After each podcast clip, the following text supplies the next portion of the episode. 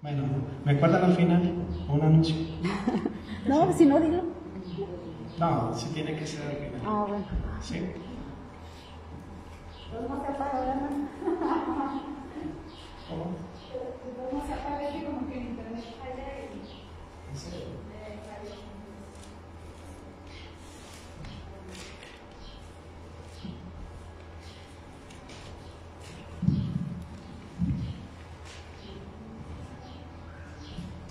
¿Cómo están mis hermanos?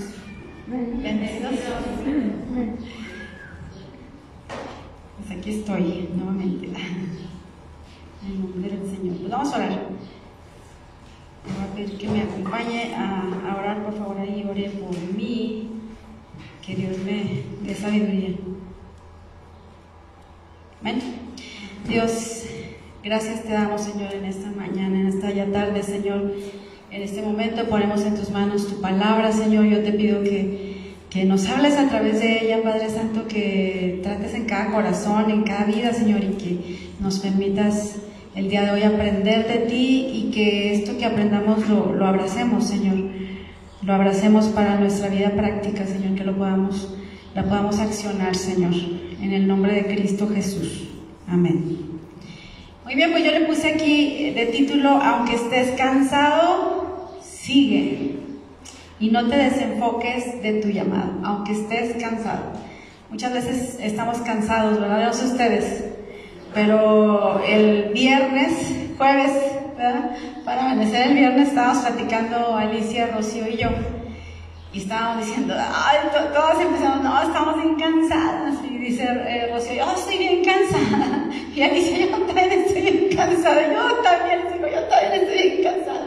Pero vamos a, seguir, dice ahí. Por eso le puse este título de aunque estés cansado, sigue y no te desenfoques de tu llamado. Bueno, este, antes de eso, quiero darle gracias a Dios por Eduardito, que lo veo aquí. Me da gusto, Eduardo, verte. Dios te bendiga. Me da gusto que estés aquí nuevamente y espero que ya no faltes, que ya estés aquí. Ándale pues. Vamos a, estar en Mateo, por favor, Mateo capítulo 14. Mateo capítulo 14 y vamos a estar de- viendo un pasaje que ya es conocido por ustedes, este, Mateo 14, 22 al 36, ¿sí? donde dice Jesús anda sobre el mar. Entonces ahí lo voy a ir leyendo ah, versículo por versículo, pero voy a hablar un poquito del contexto. Esto sucede cuando usted se acuerda de que Jesús anduvo sobre el mar. Antes, el, contexto que estaba anteriormente es que eh, eh, habían alimentado a cinco mil. No sé si recuerden que Jesús había, les había dicho, pues denles de comer a toda esta gente, ¿verdad? Que la gente estaba ahí sentada y, y empezaron, este, pues denles de comer y todos, pues ¿de dónde vamos a darle de comer? Y bueno, esa es, esa es la trama, ¿no? En la que dice la palabra del Señor que comieron, dice, y los que comieron fueron como cinco mil hombres, sin contar las mujeres y los niños. Entonces pónganse a pensar, 12, ¿verdad? Que eran sus discípulos. Y Jesús, para cinco mil, yo estaba poniéndome a pensar, si nosotros a veces que hemos hecho algún evento aquí andamos sirviendo, eh, andamos ahí cansados, ahora cinco mil. O sea, no son 100, no son 200, son cinco mil. Entonces yo me ponía a pensar y dije, ¿cómo habrán terminado los, los discípulos todos cansados y con ganas de eh, descansar? Dice, como a veces que salimos de la iglesia, ¿no? Y que queremos ir y acostarnos a lo mejor ahí en la cama. Así estaban los discípulos, pero fíjense lo que dice en Mateo 14, 22. Mateo 14, 22, si lo tiene ahí, vamos a ir al verso 22, dice, enseguida, o sea, después de esto, de este suceso que les dije, Jesús hizo a sus discípulos entrar en la barca e ir delante de él a la otra ribera, entre tanto que él despedía a la multitud. Fíjense, ahí tenemos una iniciativa de Jesús, que dice enseguida Jesús hizo, la palabra hizo en el original nos viene diciendo que constriñó, incitó, motivó a sus discípulos para que entraran en la barca y para que se fueran a la otra ribera. O sea, estaban bien cansados y aún así Jesús les dijo, váyanse, por favor, adelántense mientras yo aquí despido a la multitud, ¿no?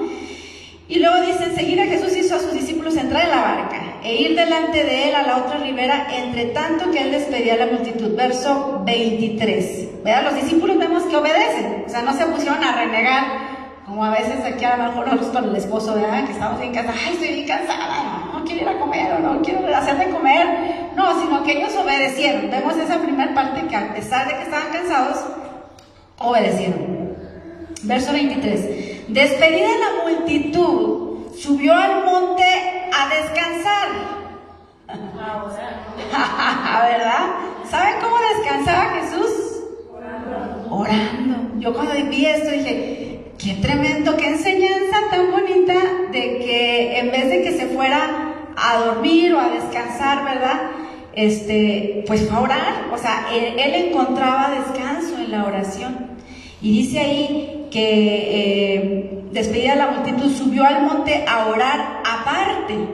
Y cuando llegó la noche, estaba ahí solo. O sea que se estuvo un buen tiempo. Yo creo que estaban como a las 2 de la tarde tal vez. Y despidió la gente y se fue y estuvo orando todo este tiempo. A mí, a mí se me hacía este, interesante ver su manera de descansar. Y se subió al monte a orar y cuando la noche llegó estaba ahí solo. Pero el verso 24, vamos a ver lo que dice, dice, y ya la barca estaba donde? En medio del mar. Pero ¿qué dice? Azotada por las olas, porque el viento era contrario. Entonces diga usted conmigo, el viento era contrario. Qué tremenda enseñanza está aquí. Fíjese, ya la barca estaba en medio del mar, dice que estaba azotada por las olas. Imagínense a los discípulos cansados en medio del mar ya. Jesús podía, él sabe todo, él los había mandado con un propósito. Y ahí estaban por obediencia, no porque ellos hubieran querido ir, sino que fueron hasta cierto punto persuadidos por Jesús y se fueron a la barca, estaban ahí en medio, pero el viento era contrario, entonces estaba moviendo la barca y ahí estaba entrando el agua. Se había levantado una tormenta que estaba azotando a los discípulos. La pregunta es, ¿quién mandó a los discípulos a irse a la barca? Dijimos, Jesús. Jesús nos mandó. Bueno, eh, ¿y por qué había, había, esta oposición? Muchas veces también eh, algo que yo veía aquí en esto es que Dios nos manda a hacer cosas a nosotros. Dios te manda una instrucción. Yo recordaba mucho cuando a, mi esposo y a mí nos mandó para acá y nos mandó un, nos dijo una instrucción. Vayan a Trancoso, ¿verdad? O en nuestro corazón Dios puso eso de venir a Trancoso a compartir de la palabra. Y a veces piensa uno que van a hacer las cosas muy fáciles, pero no, ¿qué creen? Como dice aquí, ¿verdad? Que hubo una tormenta. Nosotros nos, nos llegaron bastantes tormentas aquí apedradas, ponchaduras de llantas, qué sé yo, y, a veces pudiéramos pensar que cuando Dios nos manda a hacer algo, todo fuera, fuera a ser así como que muy fácil. Pero vemos aquí, en esta enseñanza, precisamente, en esto que Jesús aquí nos muestra a través de las escrituras, vemos una enseñanza para nuestra vida, ¿sí? Entonces, Jesús, ¿ustedes qué creen? ¿Que sabía que vendría una tormenta, sí o no? O sea, Jesús sabía que iba a venir la tormenta porque Él todo lo sabe, ¿verdad? Claro que sí. Él sabe todo, es eh, eh, omnisciente, o sea, lo sabe todo. Pero los discípulos fueron al bote y estaban en la voluntad de Dios, sí o no. Estaban dentro de la voluntad de Dios, sí. Estaban dentro de la voluntad de Dios porque pues, Jesús les había dicho que fueran. Ellos no fueron como Jonás, ¿se acuerdan? Que trató de huir cuando fue la instrucción, que le dieron la instrucción, ve y predica en Nínive, no fueron, estos discípulos no fueron así como Jonás. ¿Qué hizo Jonás? Que se fue y se escondió. ¿En dónde? También se fue a una barca. Pero que dice la, dice la palabra de Dios que también hubo una tormenta. Y Jonás ahí andaba y todos andaban, ay, ¿qué, qué pasó? Y que quién de los de aquí está mal y que no sé qué. Y, y vemos en la historia, en la Biblia, que nos habla acerca de cómo es que echaron suertes y la suerte cayó con Jonás, que era el culpable. Ya Jonás pues dijo toda la verdad, no, sí es cierto, pues yo por desobediencia estoy aquí. Entonces vemos pues con esto, con esto que pasó con Jonás, que obviamente sabemos que eh, él estaba huyendo de la voluntad de Dios, pero vemos con esto que en nuestra vida vienen dos clases de tormentas. Y esto es lo que pude ver. Hay dos clases de tormenta. Número uno, las tormentas de corrección, como la tormenta de Jonás, que fue por corrección en realidad. Jonás dijimos, huye de la tormenta, pero después ahí se arrepiente, ora a Dios y que dice que Dios preparó un pez muy grande, se lo comió cuando lo aventaron y luego lo fue lo echó en tierra, lo vomitó. O sabemos aún ahí la misericordia de Dios, pero ahí esa tormenta era una tormenta de corrección. Y tenemos número dos, las tormentas de perfección. ¿sí? Tenemos este otro tipo de tormentas donde Dios nos permite vivir dentro de esa tormenta porque quiere que tú y yo crezcamos, quiere que nuestro, nuestro carácter sea perfeccionado. Y es por eso que tenemos este tipo de tormentas, ¿verdad? Bueno, los discípulos obedeciendo al Señor para ser perfeccionados, ¿verdad? Pero eh, algunos cristianos tienen la idea errónea, aquí le puse, que si yo obedezco a Dios, voy a vivir una vida sin dificultades. Pero esto es una mentira, esto no es cierto. O sea, por eso es lo que yo quisiera que el día de hoy tú evalúes. Si tú estás pasando una tormenta en tu vida, que tú evalúes si tu tormenta es por corrección o es por perfección. ¿Cuál de esas dos? Es que estás, eh, desobedeciste y nomás estás viviendo las consecuencias de lo que tú sembraste o bien estás en una tormenta por obedecer a Dios. O sea, ¿te fijan que es diferente? Pero puede ser alguna de las dos. Entonces el Señor los manda a ellos y, y ellos se encuentran en esa tormenta. Vamos a ir para que vean qué estaba haciendo Jesús mientras tanto en Marcos 6, 46 al 48, que es el eh, también nos eh, habla acerca de la misma historia. Marcos 6, 46 al 48. Eh, 5, se me hace que es. Ah. Díganme si está bien. ¿Sí va? Dice, y después que los hubo despedido, se fue al monte a orar. Hasta ahí nos quedamos, ¿se acuerdan? Y al venir la noche, fíjense todo el tiempo que pasó, y al venir la noche, la barca estaba en medio del mar, dice, y él solo en tierra, está refiriéndose a Jesús, dice el 48, y viéndole remar con gran fatiga, porque el viento les era contrario, vino a ellos andando sobre el mar y quería adelantárselos. Pero dice ahí, a mí lo que se me hizo tremendo es que en medio de esa tormenta, de ese barco, de esa barca, dice que Jesús estaba viéndolos. O sea, imagínense, ellos están en el centro del mar, ya están en, eh, en medio del mar. Y Jesús estaba orando. ¿Cómo es que Jesús los estaba viendo? Dice ahí el versículo, y viéndole remar con gran fatiga, porque el viento les era contrario. O sea, ¿qué quiero decir con esto? Que Jesús nos ve en nuestras tormentas. A veces nos sentimos solos y a lo mejor los discípulos allá se sentían con temores, con miedos, con tormentas, pero qué tremendo es que Jesús nos ve. Aquí en el libro de Marcos podemos ver cómo es que Jesús dice que nos ve y dice que estaban ahí viéndole remar con gran fatiga porque el viento le, les era contrario. Entonces aquí vemos que aunque estaban cansados, aunque estaban cansados, de todos modos ellos no dejaban de remar, a pesar de que no comprenden por qué está la tormenta, no entienden por qué se levanta, a lo mejor como nosotros a veces que se levanta la guerra en contra de nosotros, sin embargo ellos deciden seguir remando. O sea, no se detienen, están luchando ahí con el remo, ¿verdad? Están ahí remando, a lo mejor dicen, ya me cansé, Alicia, pues te paso el remo y ahí está el, remo, es un ejemplo, ¿no? Pero los discípulos ahí se están pasando unos a los otros, pero ahí lo que sí vemos es que aunque no tuvieron fuerza, ellos no dejaban de remar. Pero ¿cuántas personas vienen tormentas a su vida y qué pasa? Se alejan, se van, no quieren seguir en el camino por la tormenta.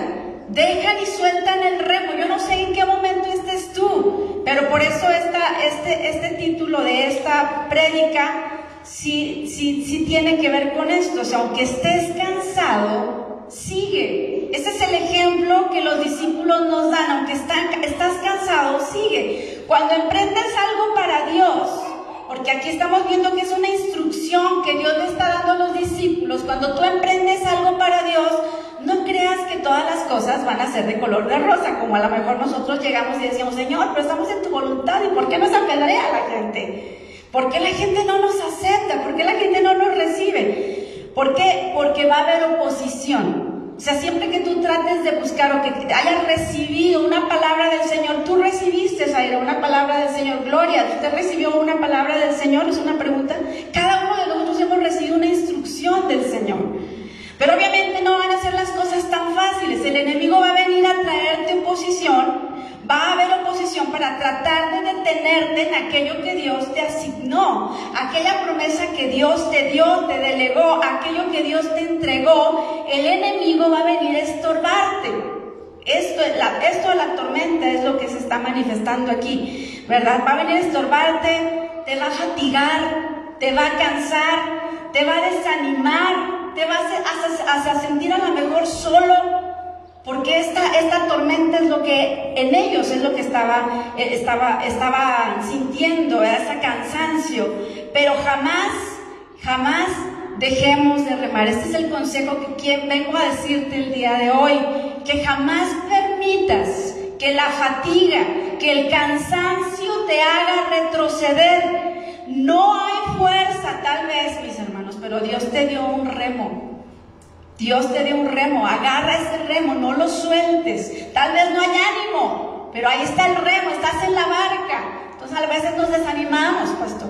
Pero ahí está el remo, agarra el remo y siga remando. Es momento de que rememos por nuestra casa, por nuestra familia, por nuestra nación. Tenemos que seguir adelante. ¿Verdad? Ellos estaban remando.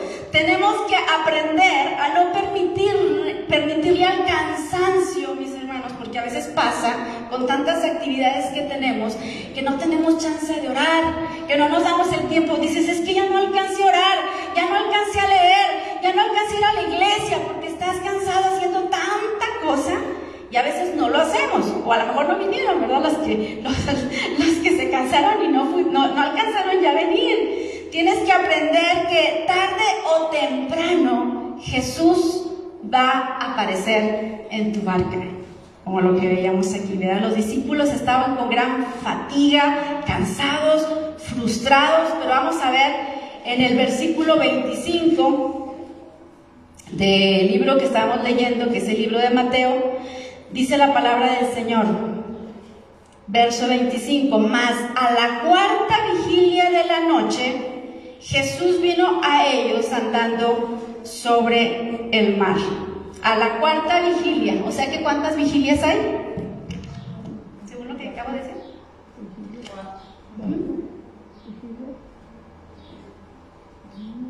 Ok.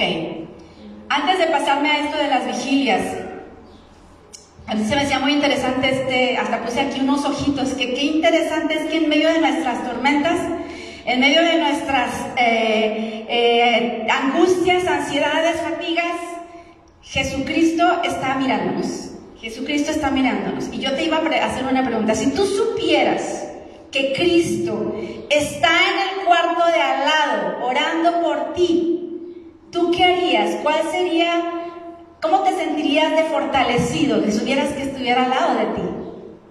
Bueno, pues te tengo una noticia, ¿verdad? que nos dice la palabra del Señor que Cristo es el que murió más que aún no está en ese cuarto de al lado, sino nos dice que Él también resucitó y quien además está a la diestra de Dios, intercediendo por nosotros. Está en un mejor lugar. Jesús está a la diestra y dice su palabra, por si lo quieres anotar, en Romanos 8:34 nos dice que Dios está intercediendo por ti y por mí, por tu problema, por tu necesidad, por tu situación específica. El Señor Jesús dice que ahí está, a la diestra del Padre, ahí está orando, no está en ese cuarto tal vez de al lado, pero está sentado a la diestra de Dios. ¿Cuánto le da gloria a Dios por eso? El Señor está ahí a la diestra y está intercediendo por ti y por mí. Entonces leíamos en el verso 25 que dice, mas a la cuarta vigilia de la noche Jesús vino a ellos andando sobre el mar. La noche tenía cuatro vigilias, la número uno de seis a nueve. eh, la número 2 de 9 a 12, la número 3 de 12 a 3 y la número 4 de 3 a 6. Va a ellos, dice que sobre el mar. Bueno, aquí porque en el verso 25, si nos vamos ahí, dice que vino ellos andando sobre el mar. ¿Por qué no está Jesús y se les aparece de repente en la barca?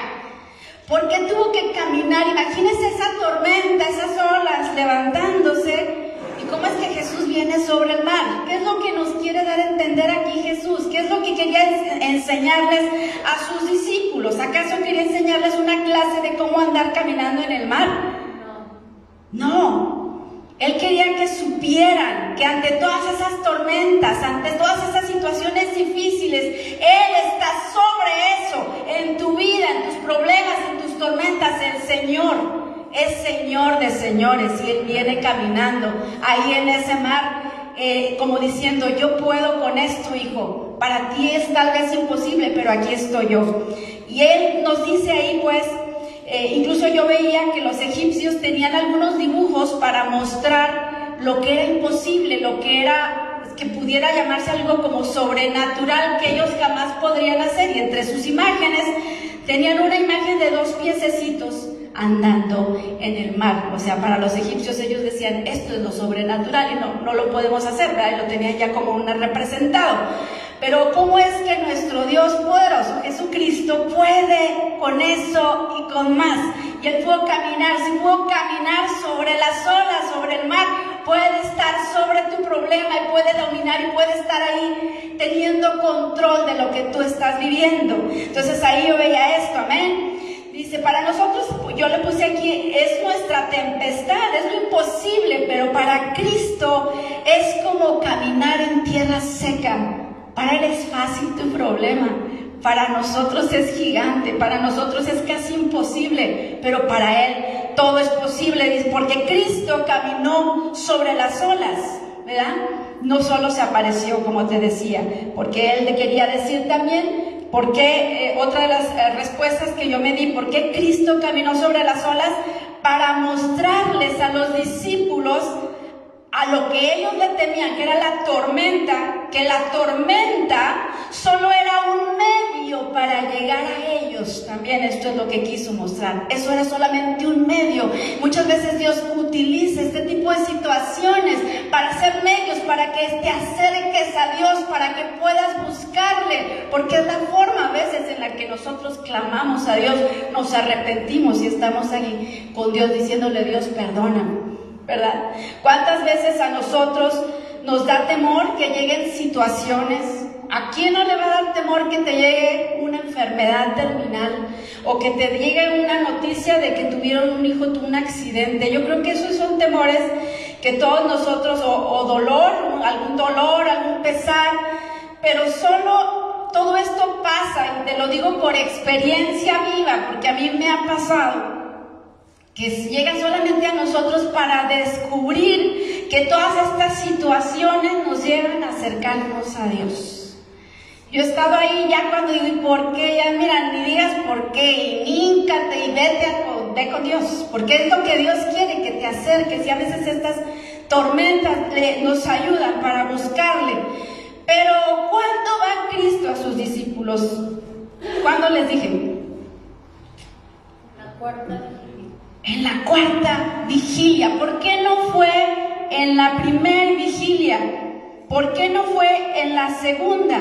No fue en la tercera, sino que Él fue en el tiempo que Él consideró necesario para tratar con ellos. Fue en el momento preciso que necesitaba hacer esperar ese tiempo para que ellos aprendieran a confiar. ¿A quién estaba su confianza? Si se iban a ahogar o iban a permanecer. Por eso Él esperó hasta la cuarta vigilia. Fue hasta ese momento que fue para poder ayudarles. Entonces así pasa también en nuestra vida. Yo he tenido pruebas tan fuertes a veces de enfermedad, que es lo que más me, me llega a pasar, pero pruebas en las que yo estoy ahí clamando a Dios y, y diciéndole, Señor, pero ya, o sea, que ya esto se termine, que esto, que ya se pare. Yo, de verdad que si yo pudiera hacer algo más, lo haría con tal de que se acabara el tiempo de angustia. Pero me he fijado que a veces ha sido el, el proceso largo, ha sido largo y a pesar de que una cosa, ya usted sabe que doctores y esto y lo otro, y, y llegas a la cuenta que es Dios que está tratando contigo, que es Dios el que está permitiendo en ese tiempo que tú reflexiones y que te rindas a Él y digas, no puedo más, Señor, como muchas veces nos has platicado, pastor, que estabas malo de la espalda y que dices, ya, adiós pastillas y aquí estoy, Señor, sáname, aquí me, me rindo ante ti. Cuando hacemos eso, hay un clic y una conexión, ¿verdad? Y es a veces cuando Dios es obra, pero Él sabe, dice aquí con ellos, fue hasta la cuarta vigilia. Y bueno, eh, ahí vemos también como el 2 Corintios 1, 8 al 10, Pablo perdió la esperanza. Ahí vamos rapidito, 2 Corintios 1, 8 al 10 dice, porque hermanos, no queremos que ignoréis acerca de nuestra tribulación, que nos sobrevino en Asia, pues fuimos abrumados sobremanera, más allá de nuestras fuerzas, de tal modo que aún perdimos la esperanza de conservar la vida, pero tuvimos en nosotros mismos sentencia de muerte para que no confiásemos, ¿está escuchando? Para que no confiásemos en nosotros mismos, sino en Dios que resucita a los muertos, el cual nos libró y nos libra, y en quien esperamos que aún nos librará de tan grande muerte. Ahí vemos a Pablo hablando, a veces les digo con desesperación, cuando estamos en tribulación nos podemos sentir como Pablo, pero decías, Él nos libró, nos, nos, nos libró, nos libra y nos librará. Que esa sea tu confianza, mi hermana, mi hermano, que esa sea tu confianza de que el Señor te va a librar de tu tribulación, de tu tormenta, de lo que tú estés pasando. ¿Sí? Vamos a ir ahí al versículo 26. Dice la palabra del Señor ahí en el Mateo. Y los discípulos, viéndole andar sobre el mar, se turbaron diciendo, un fantasma y dieron voces de miedo. Los discípulos se asustaron. Los discípulos no reconocieron a Jesús. Eso quiere decir que ni siquiera lo estaban esperando. Ellos habían visto los milagros que había hecho. Sin embargo, no estaban con fe. No estaban porque pensaron que era un fantasma.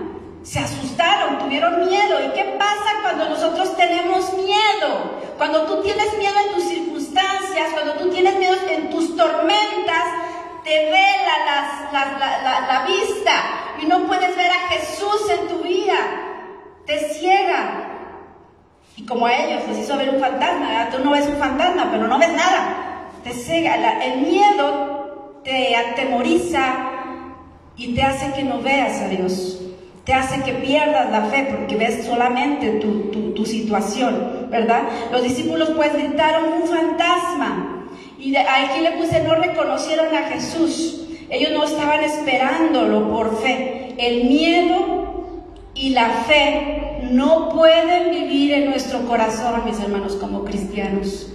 O es la fe, ahí dale un codazo al que se está durmiendo, que hay varios aquí o si le abren acá para que haya ventilación, porque sí, como que sí se siente calorcito y ya, ya tengo varios aquí dormidos. Entonces, eh, bueno, les decía, el miedo y la fe no pueden vivir en el corazón. O tienes fe o tienes miedo. Si tienes miedo, no tienes fe. ¿Me explico? O sea, a veces si tú estás con el miedo y con la preocupación, estás mostrando que no tienes fe.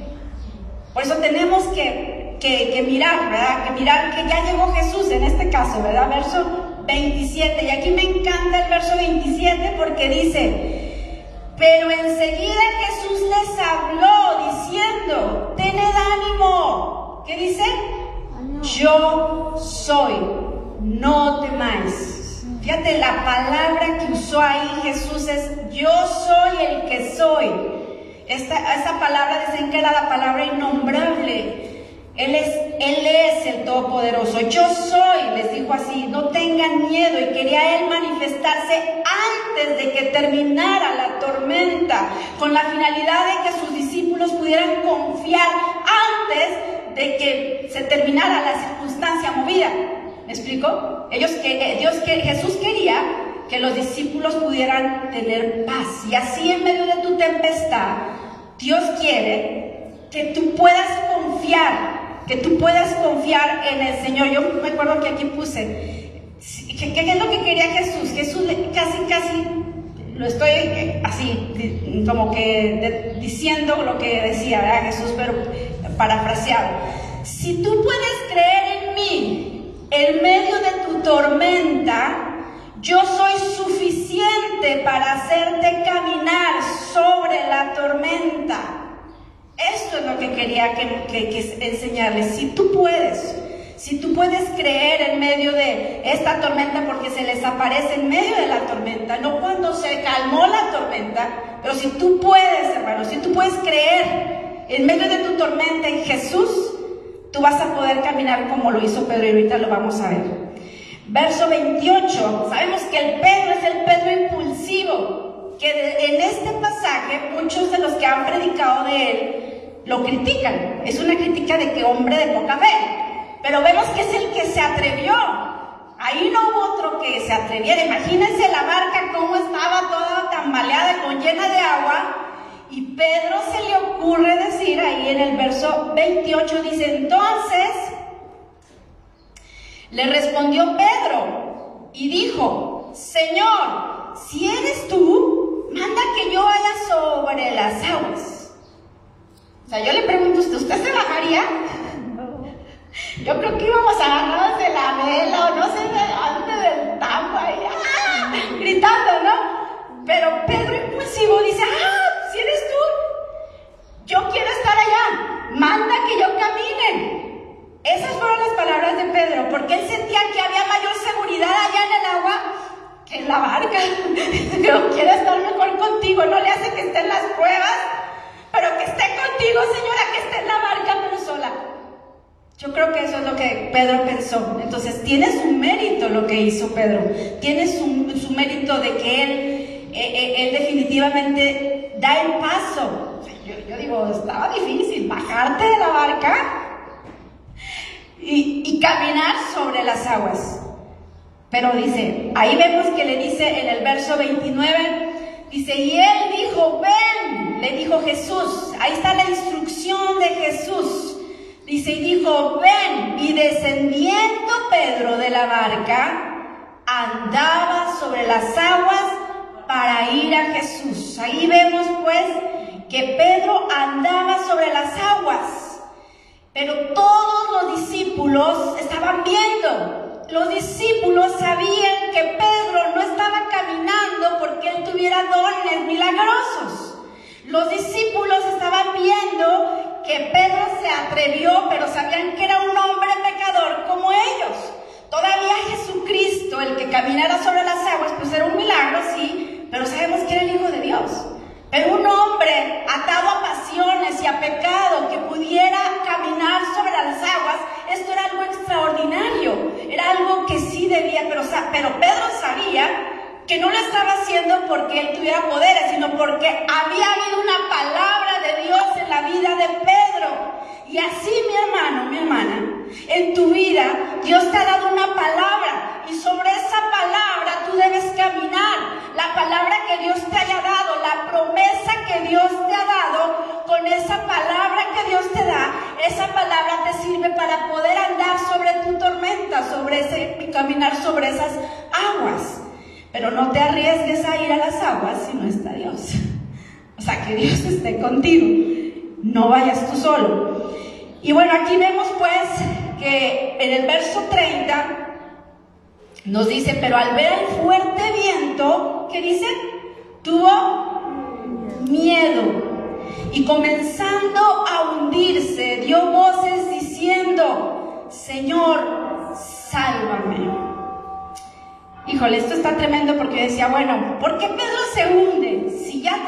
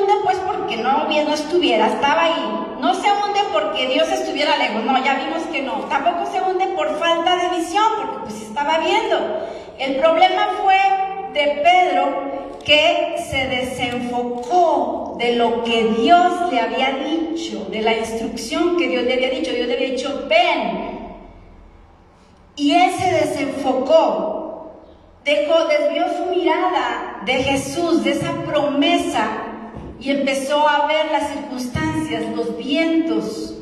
Ahora, ¿esto pasa en tu vida? Te preguntan, ¿y eso está pasando en tu vida tal vez? ¿Qué es lo que te desenfoca a ti? ¿Qué es lo que te distrae? Como quien dice Pedro se distrajo.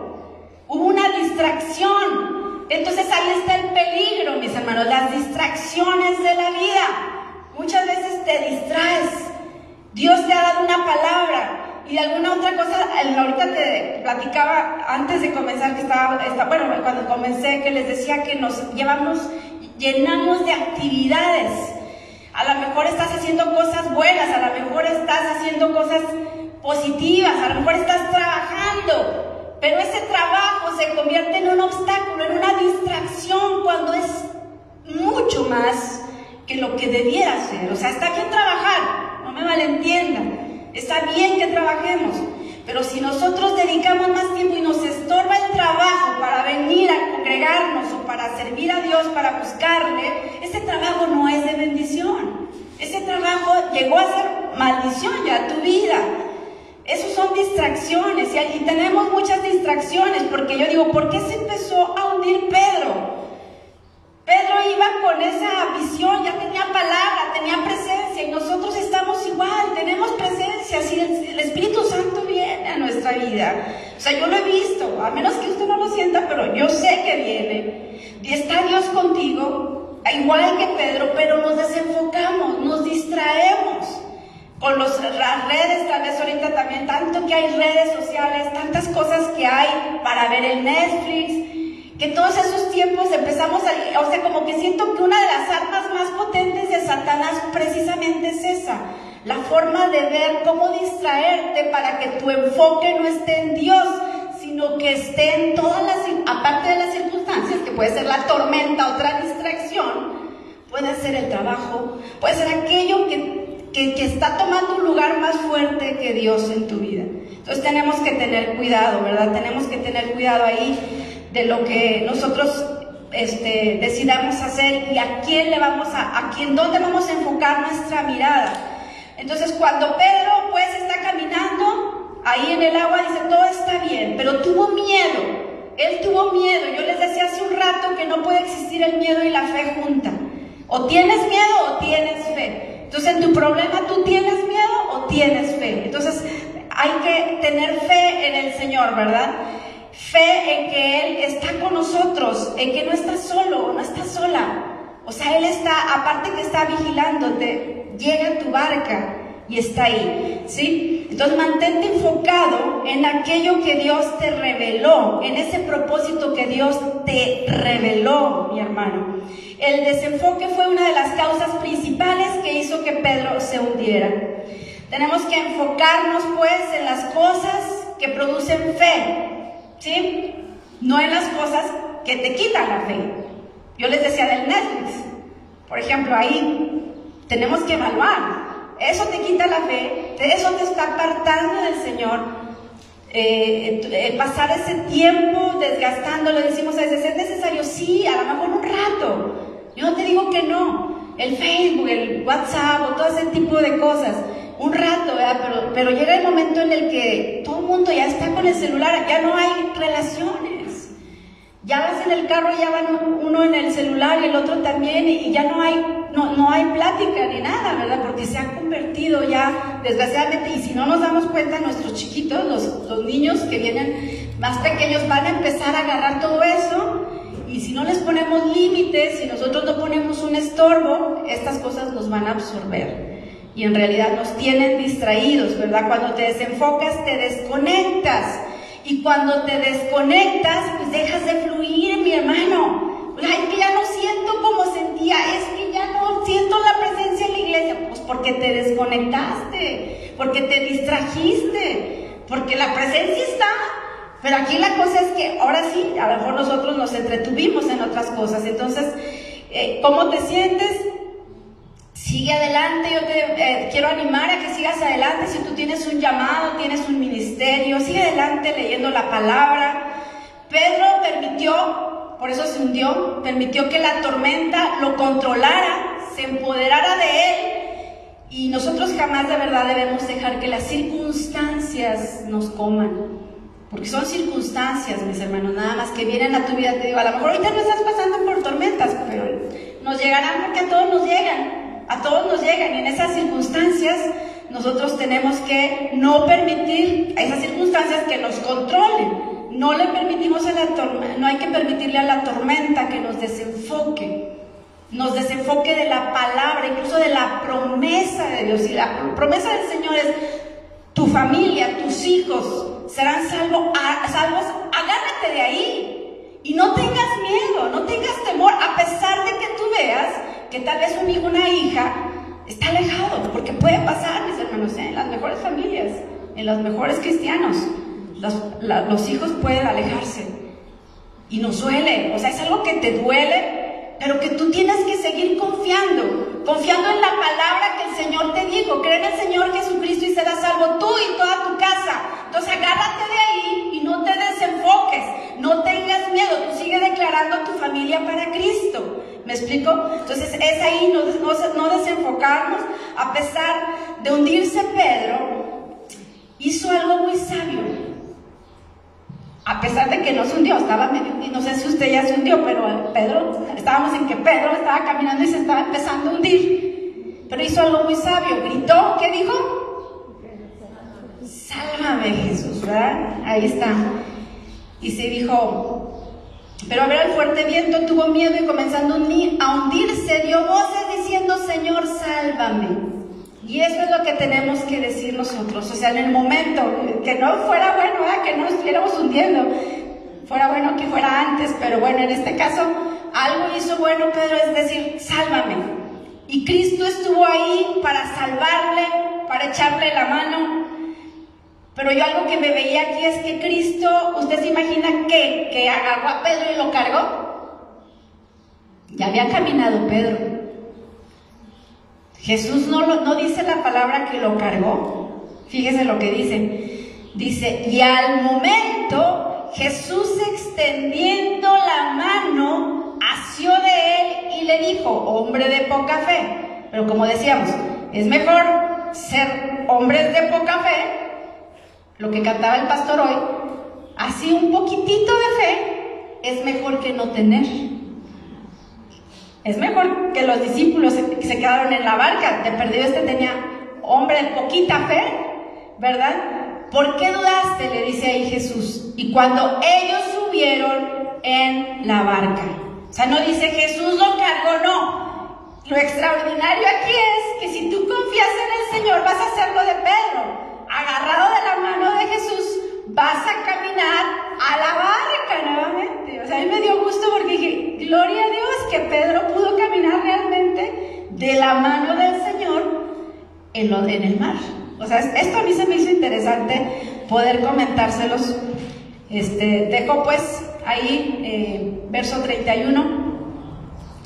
En el verso 31 eh, les decía que dice, al momento Jesús extendiendo la mano, asió de él y le dijo, hombre de poca fe, ¿por qué dudaste?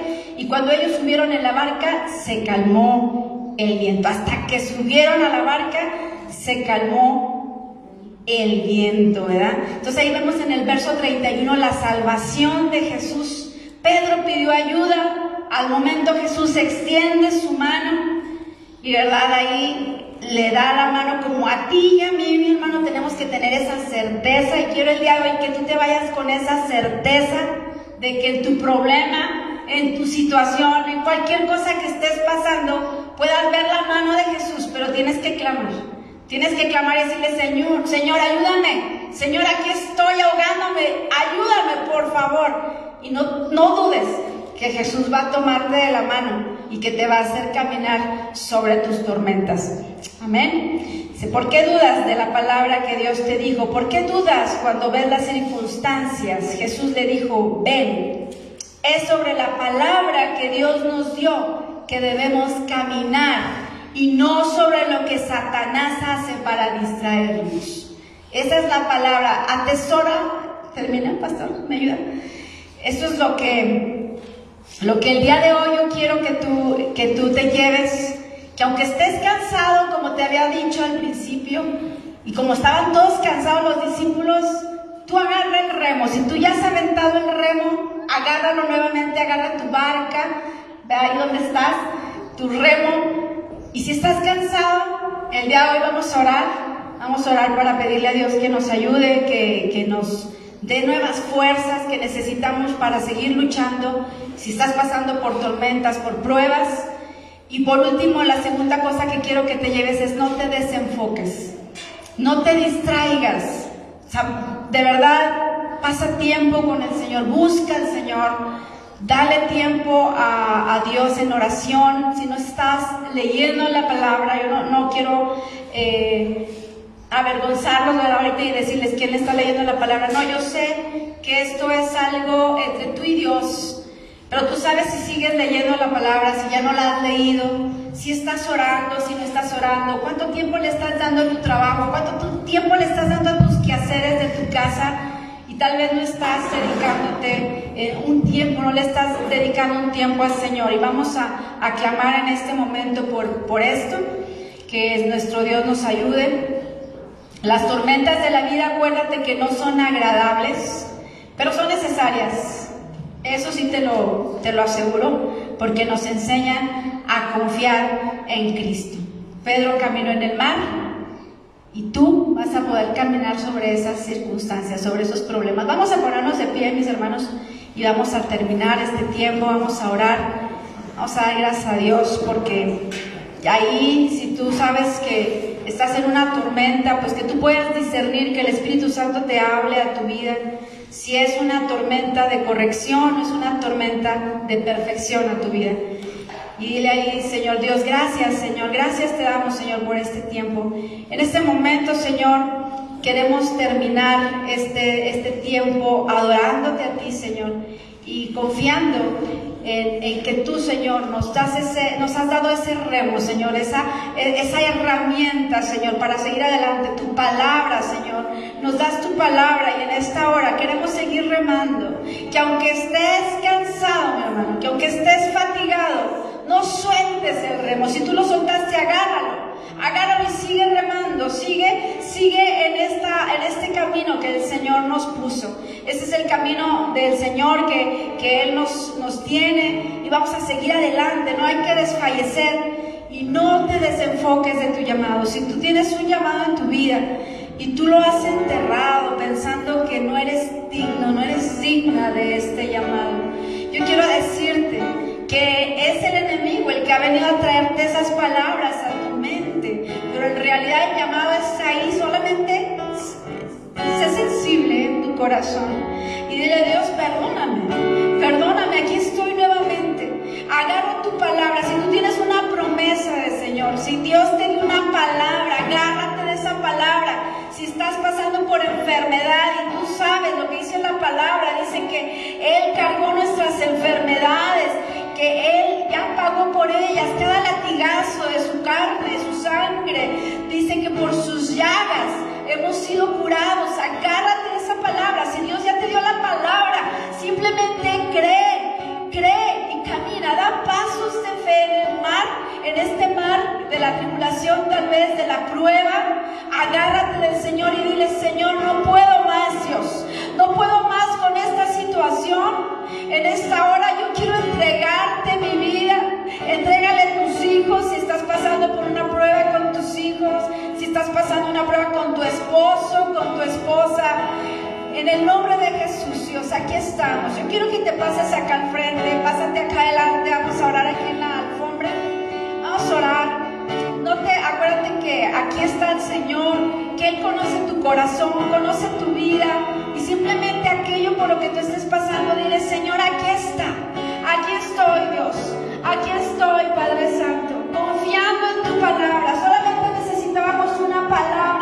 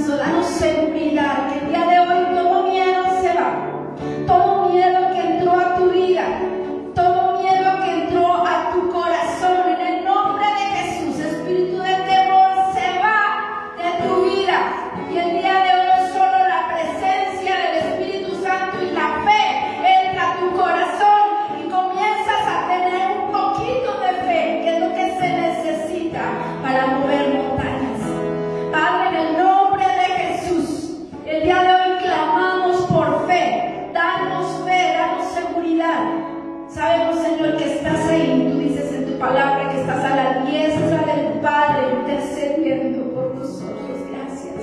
Dale gracias al Señor porque Él está mirándote como Jesús miraba a sus discípulos. A lo lejos Él los miraba y veía que estaban en tormentas, pero tenían propósito. Lo que estás pasando tiene propósito. No desconfíes que lo que Dios hace tiene un propósito y más que tú eres su hijo. Y si tus hijos están pasando y siendo probados,